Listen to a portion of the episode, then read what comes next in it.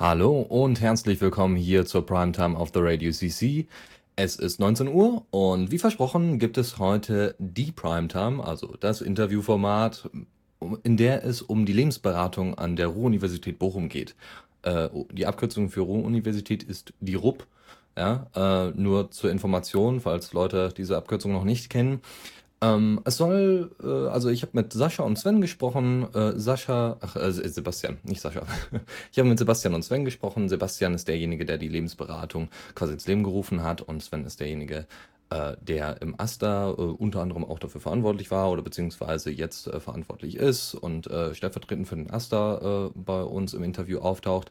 Ich habe vor, das müsste jetzt drei Wochen her sein, habe ich das Interview geführt mit den beiden in den Räumen des AStAs und ähm, die werden sich gleich nochmal ex etwas expliziter vorstellen, worum es geht, ja, was die Lebensberatung explizit ist, welche Leute dorthin kommen und und und und welche Probleme da auch auftauchen äh, mit der Behandlung von Leuten, als auch, oder beziehungsweise Behandlung würden sie vielleicht nicht sagen, aber mit der Beratung von Leuten ähm, und eben auch, äh, wie es aussieht allgemein mit Lebensberatung an anderen Universitäten.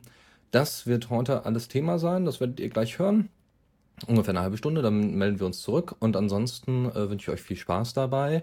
Ähm, wer die Ruhr-Universität noch nicht kennt, beziehungsweise das AStA noch nicht kennt, das AStA ist die Studierendenvertretung für die Studenten an der RUB. Ähm, ähm, wer das noch nicht kennt, kann sich mal auf der Webseite während des Interviews äh, durchaus mal umschauen. Das ist asta-bochum.de. Dort findet ihr vielleicht auch noch ein paar zusätzliche Informationen, falls euch das interessiert. Weiß ich nicht, vielleicht wollen ja ein paar von euch äh, noch studieren und vielleicht sogar an der RUB. Dann ist das sehr, äh, vielleicht an sich sehr interessant für euch. Ansonsten ist es vielleicht für euch interessant, solltet ihr selber mal Probleme haben oder solltet ihr selber mal die Idee haben, sowas einzurichten und das mal an, an eurer Uni irgendwie weiterzutragen. Und äh, ansonsten sollte es einfach nur interessant sein, um mal mitzukriegen, welche Probleme äh, denn bei Studierenden äh, öfters auftauchen. Ansonsten wünsche ich euch jetzt viel Spaß und äh, wie gesagt, wir hören uns später noch mal ein bisschen. Ihr könnt gerne Nachfragen stellen während äh, des Interviews, beziehungsweise wie gesagt, das ist ja eine Aufzeichnung, aber ich kann vielleicht noch einige Sachen klarstellen, wenn noch irgendwelche Sachen unklar waren. Ansonsten viel Spaß dabei und bis gleich. Ähm, ja, ich bin der Sebastian Flack, ähm, jetzt 30 Jahre alt studiere an der RUB noch Master äh, Sozialwissenschaft, schreibe aber jetzt meine Masterarbeit gerade fertig, bin in den letzten Zügen und ähm, ja, begleite nebenbei die äh, Lebensberatung des Asters. Ja, ich bin ähm, 22 Jahre alt, ich bin der Sven Heinze, bin der Finanzreferent ähm, des Asters. Ich kümmere mich also um die Finanzen der Studierendenschaft. Und ähm, ich war auch Mitglied des AStA vor zwei Jahren, als die Lebensberatung ins Leben gerufen wurde.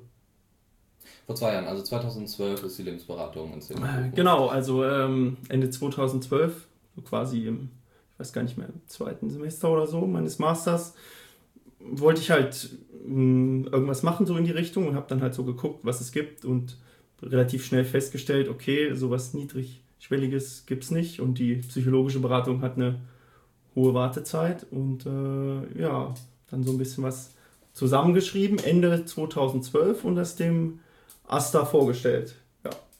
Genau. Erstmal zur Erklärung, was ist die Lebensberatung? Ja, die Lebensberatung ist ganz einfach gesagt eine Anlaufstelle für jeden erstmal, egal mit welchem Problem. Also es ist nicht so, als würde ich das ähm, irgendjemanden von vornherein ausschließen. Ähm, in der Regel geht es halt viel um soziale Probleme, finanzielle Probleme, die Leute wissen nicht mehr weiter, wo ist die nächstmögliche Anlaufstelle, wo kann ich das erfragen, mm, wo kann ich Hilfe bekommen. Das ist eine Art mm, niedrigschwellige, nicht religiöse Seelsorge. Warum ist nicht religiös da so? Ja, weil es halt keinen religiösen Hintergrund hat, wie zum Beispiel, also man könnte ja, man könnte ja zum Pfarrer gehen oder sowas, aber deshalb halt also man kennt das ja so, es geht schon in die Richtung Seelsorge, mhm. aber die Leute verbinden halt oftmals Seelsorge mit was Religiösem. Und das ist es nicht. Also es ist nicht so hier, ja, wenn du jetzt fünf Ave Marias betest, dann wird alles wieder gut. Nein, nein, so. Also deshalb nicht religiös, das habe ich halt gerade so gesagt. Und du hattest gerade äh, erklärt von wegen, dass sie, äh, dass es schon eine psychologische Seelsorge oder psychologische Beratung gibt in Europa. Und deswegen hat sich das, also wo ist da das Problem? Warum braucht es dann noch eine Lebens... Genau, genau, also das war ein Grund. Ich hatte halt schon mir gedacht, dass ähm, viele Leute schon Probleme haben, egal in welcher Form und dann geguckt, dass es so ungefähr fünf bis sechs Wochen Wartezeit bei der psychologischen Beratung gibt. Und mir gedacht, für Leute, die halt irgendwie kurzfristig irgendwas brauchen, ist es ein bisschen schwierig. Und dadurch, äh, und dass die psychologische Beratung hat halt immer noch so einen gewissen hohen Stellenwert. Einige Leute haben, also man kann die pauschalisieren, aber einige Leute haben aus Erfahrung immer noch so ein bisschen Vorbehalte, äh, zum Psychologen zu gehen. Und ich wollte einfach was Niedrigschwelliges schaffen, was äh, unabhängig auch von der Universität ist. Also, weil die psychologische Beratung läuft ja über die Univerwaltung und der AStA vertritt ja in gewisser Weise auch die Interessen der Studierenden. Ja. Ja. Also wir stehen als, als verfasste Studierendenschaft ganz klar immer auf der Seite unserer Studierenden und vertreten auch deren Interessen gegenüber der Univerwaltung, gegenüber dem Unirektorat. Und insofern ist es auch gut, wenn eine Beratungsleistung für Studierende von uns angeboten wird und nicht von der Uni. Heißt es, könnte es sein, dass es da irgendwie äh, problematisch äh, auch mit Inhalten äh, wird, was die Beratung angeht? Also von der RUP, an, äh, die, die angeboten wird, von der Uni selbst? Mm, eigentlich nicht, aber ich denke, dass es für äh, viele Studierende einen üblen Beigeschmack hat, wenn sie Probleme in ihrem Leben haben, vielleicht auch in ihrem Studium und sich dann sozusagen an ihre Uni wenden müssen. Ich denke, dass viele Menschen da froh sind, wenn sie nicht sich von dem Organ helfen lassen müssen, mit dem sie vielleicht auch Probleme haben. Zum Beispiel Probleme mit. Äh Probleme im Studium, Probleme mit, mit Prüfungsordnungen, mit Doktoranden, generell vielleicht mit, dem, mit der Menge an Arbeit, die im Studium zu erledigen ist, damit irgendwie klarzukommen der Situation. Also da gibt es viele Sachen, die einem Studenten passieren können, die das Leben sehr kompliziert und schwierig machen. Genau, also es ist äh, schon auf jeden Fall gut, dass es auch die psychologische Beratung gibt, weil das halt nochmal eine mh, hm, viel, viel tiefere und äh, weitergehende Beratung ist und die Leute sich da halt einen Termin holen können und dann haben die auch ein gewisses Kontingent an Sitzungen, aber es ist halt auch begrenzt. Mhm. Äh, man muss relativ, viel relativ lange warten auf einen Termin und man hat ein begrenztes psychologisches Beratungs- Kontingent an Stunden einfach. Was aufgrund der Tatsache, dass es halt so viele Studierende gibt und die auch nur eine gewisse Kapazität haben. Und problematisch sieht es auch mit der Zeit aus von der psychologischen Beratung an der RUP. Genau, also ja, ich, ich weiß nicht, wie viel, wie viel Stunden, aber es ist ein gewisser Satz und dann. Dann ist es vorbei. Dann, ja. dann hat man Pech gehabt, wenn ja. man den überschreitet. Ähm, welche, welche, was sind so typische Beispielfälle, die dann sich hier äh, ähm, also das Spektrum ist wirklich richtig groß. Also es gibt immer Leute, die Probleme haben im Studium. Ich komme mit den Profs nicht klar. Ich habe Stress mit anderen Kommilitonen, äh, Stress wegen Wohnung.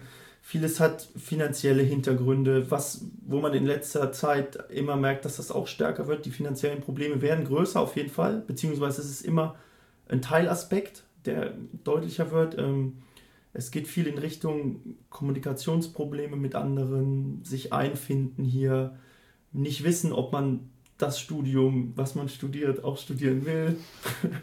Und ähm, aber auch krassere Geschichten, wo es äh, Richtung körperliche Gewalt geht, ähm, suizidale Gedanken,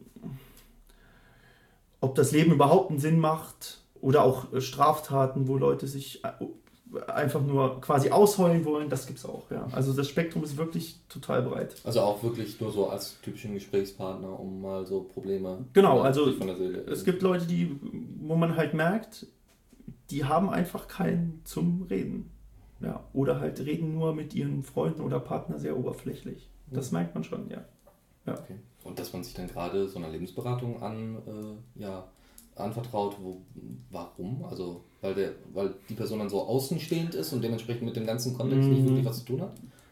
Ja, ich denke einfach, also ich, ich frage ein, die, einige Leute auch immer, was die Intention dahinter ist. Also, und vieles ist halt, um den objektiven Blick zu bekommen auf eine Sache, weil Freunde, auch wenn man die, klar, wenn man die Ratschläge von denen bekommt, sind die ja immer ein bisschen gefärbt und man will ja die andere Person nicht irgendwie jetzt verletzen. Und hier ist es halt so, ich sag denen schon ganz äh, unverblümt, was ich denke. Und das wollen die auch.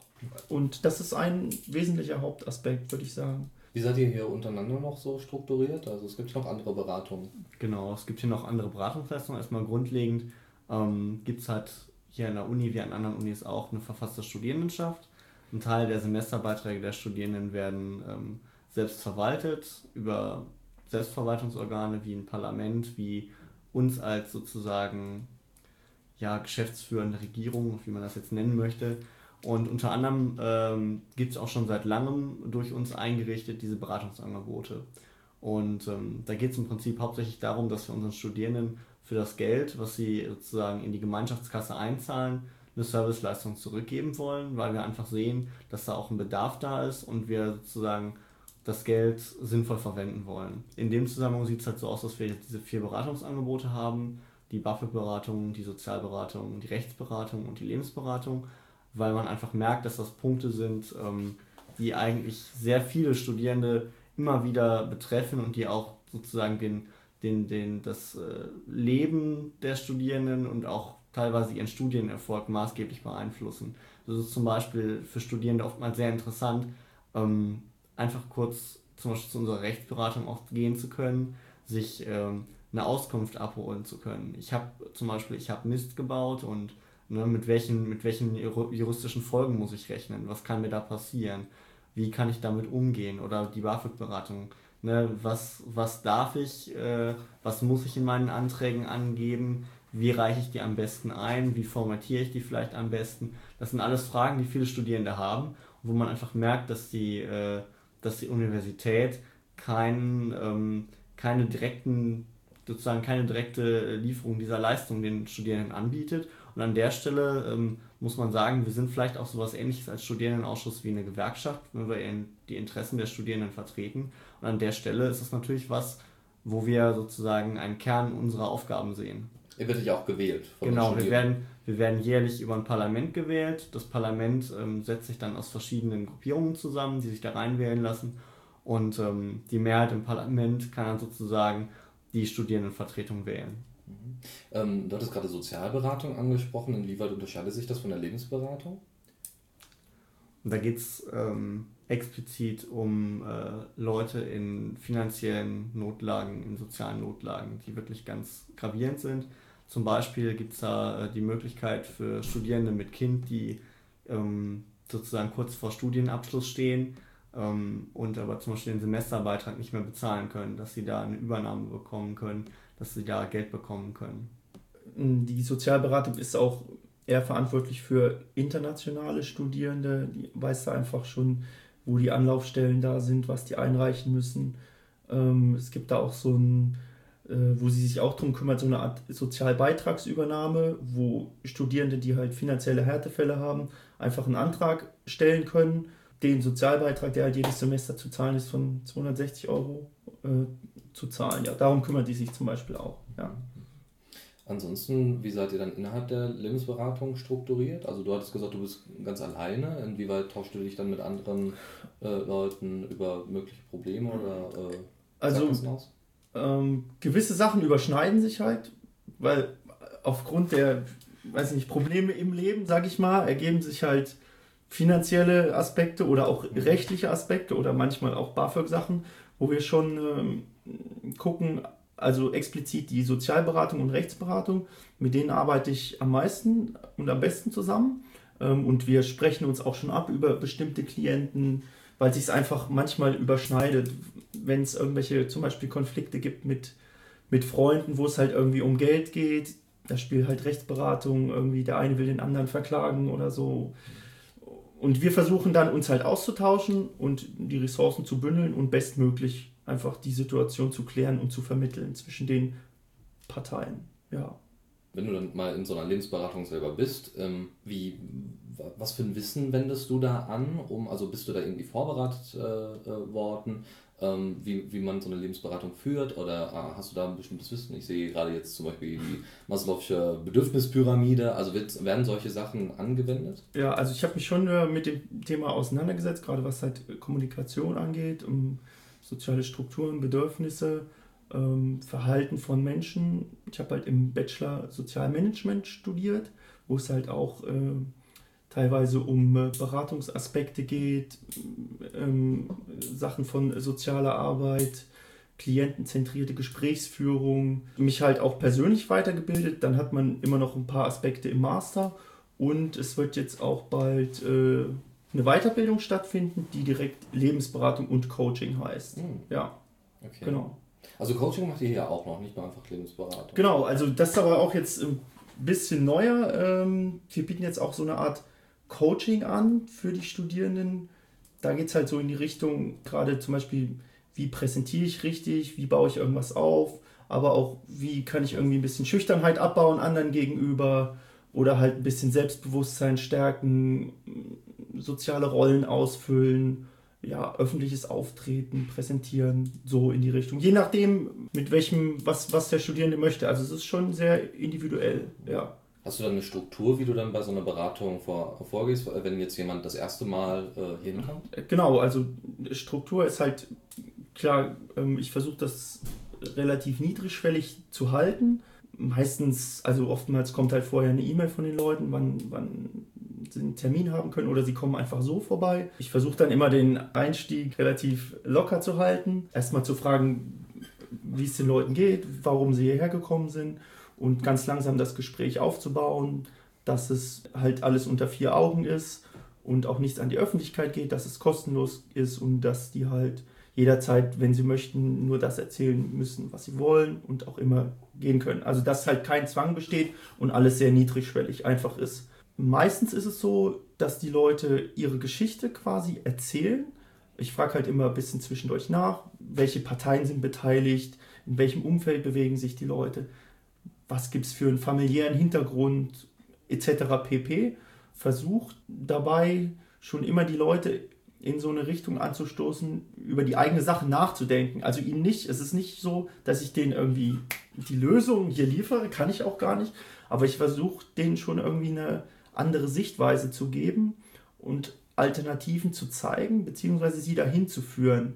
So könnte man es beschreiben. Aber so ein bisschen. Äh, ja, das gerade erzählt, dass das angestiegen wäre. Also, äh, dass, dass Leute zu euch kommen und äh, dass die Probleme oder die, die Anzahl Leut, von Leuten, die Probleme haben, angestiegen wäre. Welche Gründe könnte das haben? Hm, gute Frage. Dadurch, dass es halt erst seit Ende 2012 gibt, am Anfang war es noch nicht so viel, aber gerade so in den letzten Monaten habe ich immer mehr gemerkt, dass, dass immer mehr Leute kamen. Wir hatten dann die Stundenanzahl, ich hatte erst sechs Stunden die Woche auf zehn jetzt erhöht mhm. Stundenanzahl pro Woche. Und es wird echt gut angenommen, aber wie das kam, das, ich kann es mir schwierig erklären. Weiß es nicht. Vielleicht, also wir machen immer mal Werbung, vielleicht spricht sich auch mehr rum jetzt, ich weiß es nicht. Weil es jetzt länger auch existiert. Ja, weil es länger äh, existiert. Ich kann es nicht sagen, woran es genau liegt, aber die Leute sind auf jeden Fall hier. ja, also vor allem wenn dann eben äh, Probleme, äh, es Probleme gibt, äh, an die RUP zu gehen, um ähm, da in die psychische Beratung zu kommen. Ja. Was macht dir da jetzt explizit so viel dran Spaß, dass du das jetzt, also du hast dich dafür interessiert, okay, aber das auch weiter durchzuhalten und weiter sich in Anführungszeichen einfach die Probleme anderer anzuhören und versuchen Lösungen anzubieten. Was macht da explizit so viel Spaß dran? Obwohl vielleicht ist Spaß auch der, der Ja, Spaß ist, äh, also es ist erst einerseits interessiert mich einfach der Umgang mit Menschen, das Verhalten von Menschen, warum Menschen bestimmte Sachen machen. Hm, zweitens denke ich, dass äh, ich mich ganz gut in andere hineinversetzen kann und denen irgendwie bei ihren Problemen helfen kann. Ähm, und dann ist es halt, es ist auch wahnsinnig interessant, verschiedene Leute kennenzulernen und denen ihre Geschichten zu hören. Also es bringt mir auch persönlich immer sehr viel, weil man halt so viel auch von der Welt mitbekommt und auch von der Universität, was hier gut läuft, was aber auch schlecht läuft. Also man ist, man erweitert ja auch seinen eigenen Horizont und es macht mir einfach Spaß, der Umgang mit Menschen und ihnen dabei zu helfen die zu unterstützen, in welcher Weise auch immer. Trägst du dieses Wissen auch in irgendeiner Weise weiter? Also beim Austausch mit Kommilitonen oder äh, vielleicht auch im Aster selbst, ja, weil gerade als Vertretung der Studierendenschaft sollte man ja auch wissen, was die Studierenden beschäftigt. Ähm, also er darf, äh, er darf gewisse Dinge natürlich nicht weiter tragen. Ja. Da steht im Arbeitsvertrag eines jeden unserer Berater eine mhm. entsprechende Verschwiegenheitsklausel. Und mir ist auch noch nichts zu Ohren gekommen, dass irgendwer sich da mal nicht dran gehalten hätte. Es gibt allerdings ähm, immer mal wieder Situationen, wo Sachen passieren, die sozusagen einer weiteren Behandlung bedürfen. Und ähm, so hatten wir zum Beispiel den Fall, dass wir ähm, einen Studierenden hatten, der transgender ist und ähm, dessen Studierendenausweis sozusagen vom alten auf das neue Geschlecht nicht umgeändert worden ist, mhm. weil ähm, der Verwaltungsprozess bei der Stadt noch nicht abgeschlossen war. Das dauert ein halbes Jahr, bis man da seinen neuen Ausweis bekommt. Und ähm, da hat sich am Anfang die Verwaltung quergestellt und da war es dann sehr wichtig, das schnell umzusetzen. Man kann sich das ungefähr so vorstellen. Ähm, der Studierendenausweis ist bei uns gleichzeitig das Ticket und muss genauso vorgezeigt werden, wenn man zum Beispiel in einem Raum mit 50 Personen ist, die man eigentlich alle nicht kennt und eine Klausur schreibt. Und also dieses Outing war für diese Person schon sehr schlimm. Und dann haben wir ähm, von Sebastian die Information erhalten, dass es da grundsätzlich ein solches Problem gibt und haben dann äh, bei der Univerwaltung das Thema auch angesprochen. Wussten natürlich nicht, um wen es geht, sondern nur, dass es das Problem gibt. Aber das reicht dann im Allgemeinen schon, weil die Univerwaltung selber stellt dann natürlich fe selber fest, dass jemand an sie herangetreten ist ja. mit solchen Problemen und kann das dann entsprechend umsetzen. Ja, das ist halt manchmal auch ganz hilfreich, weil der Asta auch noch ein anderes Gewicht einfach hat. Dann gerade gegenüber der Univerwaltung halt, um solche ja, strukturellen oder verwaltungstechnischen Probleme zu lösen und es den Studierenden zu erleichtern. Das ist ja auch eins unserer Kernaufgabengebiete, Leute sozusagen Leuten zu helfen, die irgendwo hier von der, von der Uni-Verwaltung sozusagen von der Kante fallen gelassen werden irgendwo. Wenn man jetzt als Berater selber mal irgendwie solche Probleme an sich sieht, klar, natürlich hat man dann ein bestimmtes Vorwissen, wie man damit umzugehen hätte, aber wenn es nicht mehr ganz reicht, wo geht man dann hin? Ja, ich hatte es jetzt bei mir noch nicht, aber ich habe natürlich über die Frage auch schon nachgedacht. Also ich muss einfach sagen, ich wenn es sowas gäbe, würde ich mich äh, sehr mit den anderen Beratern hier eventuell austauschen oder dann auch die psychologische Beratung in Anspruch nehmen, weil halt einfach, also ich kann mich ja quasi nicht selber beraten. Natürlich, natürlich weiß man vielleicht, welche Entscheidung oder welche Richtung es gehen müsste, aber es ist einfacher, also es ist nicht dasselbe, wenn man jemanden darauf hinweist, okay, denk doch mal darüber, darüber nach, als es dann selber, wenn man selber in der Situation ist, ist es natürlich immer ganz, ganz, ist es viel, viel schwieriger. Und da ist es, also ich würde, wenn dann wahrscheinlich auch zur psychologischen Beratung gehen, um da einfach einen objektiven Blick zu bekommen. Weil genau wie die Studierenden einen Tunnelblick haben bei bestimmten Problemen, kann mir das genauso passieren und ich dann nicht mehr nach links oder rechts gucken kann. Wie geht er so gewissensmäßig mit der, mit der Anzahl der Dunkelziffer um? Weil es wird höchstwahrscheinlich ja auch wahnsinnig viele Leute geben, die sich auch noch nicht mal zur Lebensberatung trauen. Obwohl das ja höchstwahrscheinlich schon vermindert ist, die Leute, die dann überhaupt Hilfe in Anspruch nehmen mhm. oder Beratung in Anspruch nehmen, im Gegensatz zu den Leuten, die dann eben zur psychischen äh, oder psychologischen Beratung gehen. Wie wir damit umgehen. Mhm. Also ich versuche den Leuten, die hier sind, immer auch zu sagen, dass sie das weitergeben sollen und andere Leute dazu ermutigen, vielleicht diesen Schritt zu gehen, weil ich halt auch schon von einigen gehört habe, dass sie auch hier schon vor der Tür standen, aber nicht reingegangen sind. Mhm. Tja, die Dunkelziffer ist wahrscheinlich bei jeder Beratung auch höher, auch so bei, wenn es um transsexuelle Sachen geht oder mm, schwulen Lesbenreferat gibt es ja auch beim AStA. Wahrscheinlich, natürlich ist die Dunkelziffer höher, aber man kann einfach nur versuchen, die Leute ein bisschen zu sensibilisieren, zu sagen, dass das okay ist, dass, weil jeder hat Probleme und ich weiß nicht, viele verdrängen das halt auch und einfach nur die Leute versuchen irgendwie zu ermutigen und immer wieder für solche Angebote zu werben. Das macht der Astra ja auch gut. Das funktioniert. Ähm, wie sieht es jetzt mit Leuten aus, die jetzt tatsächlich mal Interesse hätten, selber Lebensberater zu werden im Astra? Welche, welche Möglichkeiten gibt es da? Jetzt im Moment gibt es, glaube ich, keine Möglichkeiten, dass irgendwer sonst noch bei uns Lebensberater wird weil ähm, also im Moment ist die Position eigentlich, wie wir denken, ganz gut ausgefüllt. Mhm. Grundsätzlich hat sich das Ganze auch so entwickelt, dass äh, Sebastian von sich aus die Initiative gezeigt hat und an den Asta herangetreten ist, uns ein Konzept vorgelegt hat, uns seine Ideen dazu vorgelegt hat. Und man hat das damals ähm, sehr gewissenhaft geprüft, hat sich darüber Gedanken gemacht, ob wir sowas brauchen, ob wir sowas gut finden und hat sich dann dementsprechend auch dazu entschieden. Und ähm, heute sind wir sehr froh, dass wir den Schritt gegangen sind. Also das war wie gesagt Ende so um Oktober 2012 war noch der unter AStA-Vorsitzenden Dirk Lose, dem ich das dann erst persönlich vorgestellt habe und dann halt auch auf der AStA-Sitzung und wir halt ganz langsam damit angefangen haben. Ja, wie wird wahrscheinlich die RUP aussehen, wenn es die Beratung nicht gäbe? Tja, das ist eine schwierige Frage. Das ist halt ganz schwer zu beantworten. Tja, entweder gehen die Leute dann zur psychologischen Beratung, aber wahrscheinlich fressen sie wohl eher die Probleme in sich rein, anstatt irgendwie sich da Hilfe zu suchen. Aber zum Glück gibt es die Beratung ja. aber auch nicht an jeder Uni. Auch nicht an jeder Uni. Da ist aber jetzt, äh, wir versuchen da gerade was anzustoßen. Und zwar gibt es ja äh, das Landesastentreffen. Mhm. Und da wird bald auch ein Termin statt. Also ich habe da schon einen Termin jetzt und werde da vor den anderen Asten auch äh, sprechen und das vorstellen, damit man das auch an anderen größeren Unis oder auch kleineren Unis etabliert. Also wir sind auch in Kooperation mit der Hochschule. Da kannst du vielleicht ja, wir, wir, arbeiten im Moment daran, äh, eine Kooperation mit der Hochschule Bochum einzugehen. Die haben auch 6000 Studierende und sind hier also mit dem Fahrrad ungefähr 10 Minuten entfernt. Ähm, die werden wahrscheinlich selber nicht so ein Beratungsangebot auf die Beine stellen können.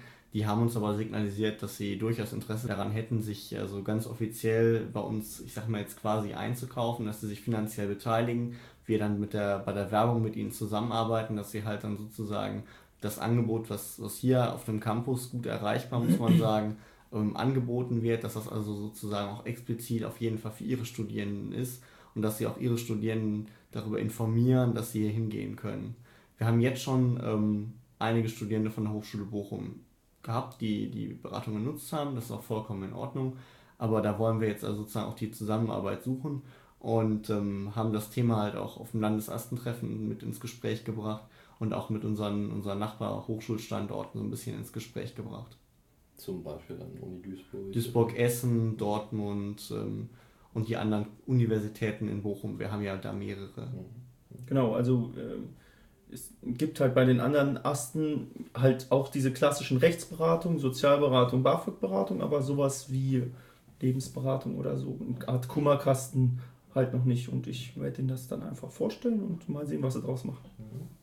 Ich bin gerade am überlegen, wie das aussehen könnte bei Leuten, die jetzt eben nicht an der Hochschule sind, sondern wie, wie die mit dann solchen Problemen umgehen müssen und wo da dann Anlaufstellen sind. Klar, guck mal, hier so Telefonseelsorge gibt es sicherlich ja. oder eben die ganzen christlichen Einrichtungen. Bräuchte es da auch mal außerhalb der Uni äh, solche Angebote stärker, die irgendwie stärker auch in die Öffentlichkeit äh, kommen? Ja, also es, prinzipiell kann natürlich jeder herkommen, auch jemand, der nicht studiert. Das ist halt nicht so, als würde ich den wegschicken. Oder es kommen halt auch Leute, die vielleicht mal überlegen zu studieren und sich halt mit irgendwelchen Sachen beschäftigen. Privat bin ich gerade selber dabei, sowas auch äh, außerhalb der Uni aufzubauen und anzubieten, äh, weil ich immer mehr merke, dass das ein Gebiet ist, wo die Leute einfach eine Serviceleistung brauchen und äh, Unterstützung benötigen. Ähm, aber so viel gibt es meiner Auffassung noch nicht, was in die Richtung geht. Klar, es gibt Psychologen, Psychotherapeuten, ne, aber es hat alles noch einen sehr mh, mm, offiziellen Charakter und äh, das Feld der Lebensberatung ist noch relativ frisch, mhm. könnte man sagen. Ja. Könnte meine also, Einschätzung. Könnte man also noch ausbauen. Könnte man noch ausbauen, ja. Also wie gesagt, der Bedarf ist hoch und äh, gerade bei einer Uni wie der RUP mit 42.000 äh, Studenten plus die Mitarbeiter, die hier noch sind, Personal etc., da ist... Eigentlich sind wir eine Kleinstadt. ja, sie sieht auch von außen so aus, das ist schon richtig, ja. Mhm. Nee, und man merkt, es ist äh, in jedem Bereich gibt es Probleme und die Leute brauchen einfach da eine Art Serviceleistung, Dienstleistung, wo sie sich Rat holen können. Ja, das so ein Wegweiser, genau, wo es als Wegweiser. hingeht. Ja. Okay, wenn, wenn ihr nicht noch irgendwelche Informationen habt, die noch wichtig wären, außer wie, euch, wie man euch natürlich erreichen kann, auf der AStA-Seite der Ruhr-Universität Bochum unter dem äh, Service und Beratung auf der Homepage, da findet man relativ schnell die Lebensberatung, lebensberatung.asta-bochum.de und ja, ansonsten, ich glaube, wenn man es googelt, findet man es auch schon relativ schnell. Ähm, ja, ansonsten auch, ich kann eigentlich nur dem, dem jetzigen und damaligen Asta danken, dass das so gut aufgenommen wurde und auch so gut weitergeführt wird. Ja, das. Und wird wahrscheinlich auch noch in Zukunft. Ja, noch, also ich bin fest davon überzeugt. Ja. also gerade auch die, ähm, die Weiterbildung, ähm, die äh, er jetzt durchlaufen wird, wird auch vom Asta wahrscheinlich so jetzt getragen, werden wir jetzt tragen. Ähm, gerade auch deswegen, weil wir merken, ähm, dass ähm, wir Sebastian behalten wollen, dass wir dieses Projekt, was es am Anfang war, jetzt mittlerweile fest bei uns integriert haben und auch weiterführen wollen. Vollkommen unabhängig davon, welche politische Couleur vielleicht hier mal in der Studierendenschaft ähm, sozusagen das, äh, die Zügel in der Hand hält, besteht eigentlich durch alle Fraktionen im Parlament ein Konsens, dass ähm, die Lebensberatung bleibt. Und das ist ja schon selten. Also, dass es so einen allgemeinen Konsens zu bestimmten Themen gibt. Ja, ja, ja, es ist halt, ähm, die Beratungsleistungen des Asters sind, äh, also ich finde, essentiell für die Studierenden einfach, weil es eine Serviceleistung ist, egal ob das jetzt Rechtsberatung oder Lebensberatung ist, die draußen privat relativ viel Geld auch kosten würde, was man ja auch so sagen muss. Und das haben die Studierenden halt einfach nicht. Klar. Ja. Vor allem gibt es, ja, wie du schon sagtest, nicht genug. Genau, klar. Und äh, wenn man jetzt auch zum Rechtsanwalt geht, ne, sich da eine Beratung holen, ist halt problematisch. ja. ja. Wunderbar. Dann danke ich euch erstmal. Ich danke dir. Und Gerne. Danke sehr. Bitte. Bitte. So, das war das Interview mit Sven und Sebastian. Nochmal vielen, vielen Dank an die beiden, die sich da echt viel Zeit für genommen haben und äh, ich hoffe, dass die Arbeit äh, im Aster da auch ordentlich weiterlaufen wird. Ähm, auf mich haben die beiden nicht nur einen netten Eindruck gemacht, sondern auch äh, einen sehr professionellen Eindruck, was den Umgang da mit den, mit den Leuten um, angeht.